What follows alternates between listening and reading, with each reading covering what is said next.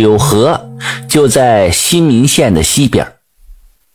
过去啊，这柳河每年都涨水。它涨水的时候，那水急的邪乎，在河边你急三忙四的快走，一步都不敢停。要是慢一步啊，就兴陷在这河里头。涨水的时候，那河水泛着沙，深的地方有好几丈深。过去常有牲口一边喝水，一边就陷在里头，走不过去了。就是现在，你要赶上发水的时候，那汽车也有淹里头的。可是你说怪不怪呢？这柳河发水呀，管哪儿都淹，就是不淹新民街里的老爷庙。按理说，这老爷庙那个地方啊，地势也不高，还是一块洼地。洼地为啥还淹不着呢？这里头啊，有一段故事。说过去呢，新民县南街最热闹的地方就是老爷庙。老爷庙是个地名，那里是一个集市，隔三差五的就有集。平时人来人往的也不少，买卖还挺多的。你别看现在这样，那再早可不行。那块啊，不光没有集，住的人都不多。为啥呢？这里面有个原因呢，就是这老爷庙那儿啊，地势洼，年年涨水都挨淹，年年涝涝的邪乎，谁还在那块盖房子呀？更别提做买卖了。那个时候啊，在老爷庙那块啊，有一个煎饼铺子，是一户打山东来的姓王的老两口开的，靠卖点煎饼啊和豆腐脑啥的过日子。就这小煎饼铺子啊。也让那柳河水冲倒了多少回呀？这一年，也就是在四月份的时候，煎饼铺子里来了一个老头他进屋看了看，掌柜的吃点饭王掌柜的赶紧说好，给这老头让了个座。坐下以后，王掌柜一看这老头啊，长得个头还不矮，瞅着这脸面黑里透红，还挺精神的。啊，呃，吃饭行啊，我这可没别的菜，就是豆腐脑啊。啊，行，那就来个呃豆腐脑吧，再给我来点酒，呃，我吃点煎饼，喝点酒啊。喝完酒，豆腐脑和煎饼也吃完了，这酒足饭饱了，这老头啊就有点困了，坐在那地方就打起盹来了，直往后仰歪，差点就摔地上去。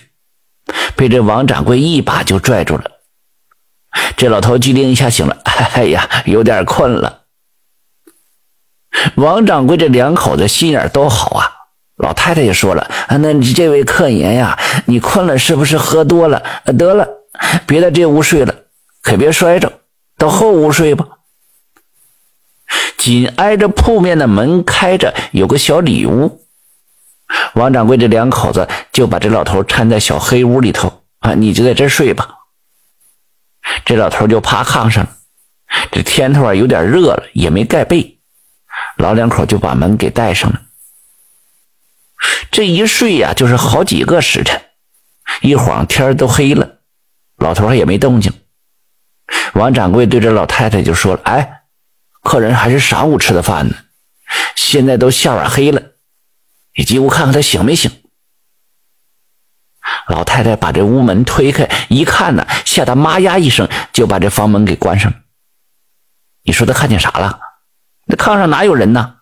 是一个大泥鳅在那趴着呢，能有那拳头那么粗，三四尺长的一个大泥鳅。这老太太悄没声的喊着老伴儿：“你快来看看，这不是人呐，这是一个大泥鳅在咱炕上趴着呢。”王掌柜的一看也吓了一大跳：“啊啊啊！别惊动他啊，你别动他。”他就赶紧进屋拿一床被子把这大泥鳅给盖上。到晚上要睡觉的时候啊，这王掌柜这两口子也没敢进这小里屋睡觉。就在外屋对付着睡了，睡到半夜，王掌柜的醒了，悄悄的打开里屋门一看呢，那大泥鳅还睡着呢，哎，这觉可真大。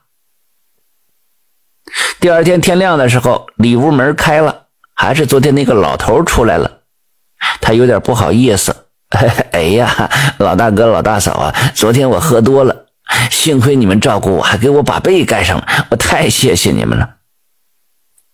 王掌柜一听，哎呀，出门在外的没那些说的好。这老头坐下来了，那你们这买卖一天能挣多少钱呢？嗨，挣不多少钱，这地方也没多少客人。那为啥没有客人呢？嗨，这地方落啊。一般的买卖都不愿意在这儿盖房子就落倒，都不愿意在这儿干。就我们俩呀，在这做点小买卖。老头一听，哎，你呀别发愁，这个地方将来呀准能繁华，在这做买卖准能兴盛。依我看，你这煎饼铺子太小了，应该扩大。这东边不是有闲地吗？你呀再买一块地，把这铺面扩大一点，好不好啊？王掌柜一听笑了，嗨，你是不知道啊，东边的地势更洼，不能盖房子啊，洼点也不要紧，你买下就是了，你就放心买地吧，把铺子再扩大一点。王掌柜一听，那这柳河发水可邪乎了，你是没见过吧？哈哈，没事他不能老发水哈，你信我话，就把那块地买下来，你看看往后柳河再也不淹这儿了，老爷庙也不能涨水了。老头走了之后，这王掌柜这两口子就合计，不知道真假呀，试试吧。因为地势洼，他们也没花多少钱，就在旁边买了一大块地做房基地，挺长的一溜洼地。这一年秋天呢，柳河又涨水了，这水才大呢，就见大水整个的把东面的地都淹了，柳河那沙子全都淤过来了，把王掌柜买的那块。落地，哎，垫的老高了，变成一个高地上，正好能盖房子。哎，你说怪不怪吧？打这年起啊，老爷庙这一带就再也没被水淹过。这事儿是挺出奇的。